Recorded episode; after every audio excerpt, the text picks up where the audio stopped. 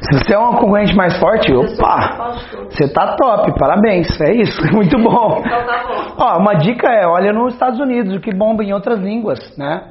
Eu, eu gosto muito de espelhar no mercado americano, né? O mercado americano sempre é maior que o nosso. E no nosso caso, audiência e tráfego a gente é o maior do país, né? Não tem como, a gente é o maior hoje. Então, o nosso evento é o maior evento sobre tráfego e audiência do país. Então, é, há muitas coisas que às vezes eu me espelho, até que nos Estados Unidos hoje tá difícil achar um concorrente, concorrente maior do que nós, até nos Estados Unidos. Mas, cara, sempre tem referência muito boa.